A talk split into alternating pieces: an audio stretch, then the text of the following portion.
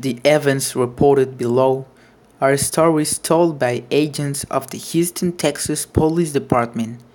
Names have been omitted and locations have been changed for confidentiality purposes.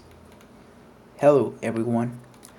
I am Agent Felix Ubiero, and next I will tell you a story about a crime which I had not seen something similar in my 20 years of working in the police.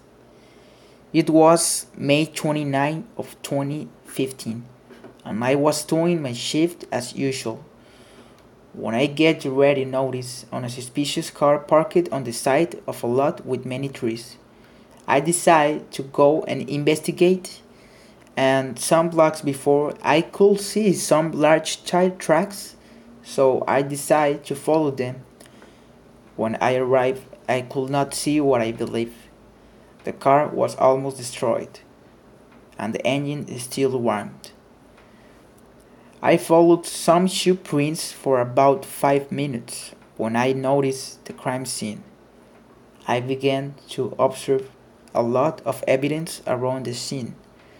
The Department of Chemistry found blood stains and a bunch of biological clues like hair and saliva. We decided to create a perimeter to keep it from contaminating the crime scene. Later, the team of criminologists found a series of fingerprints that were taken to the lab to be able to get the perpetrator of the crime. It is worth mentioning that the crime was a very horrendous murder and from the evidence and clues, everything indicated that the principal cause had been passionate. But it is too early to make assumptions.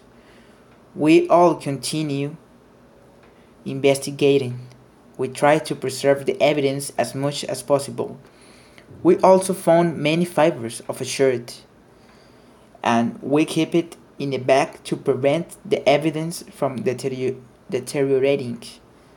After analyzing the evidence days later, we were able to find the perpetrator of the crime.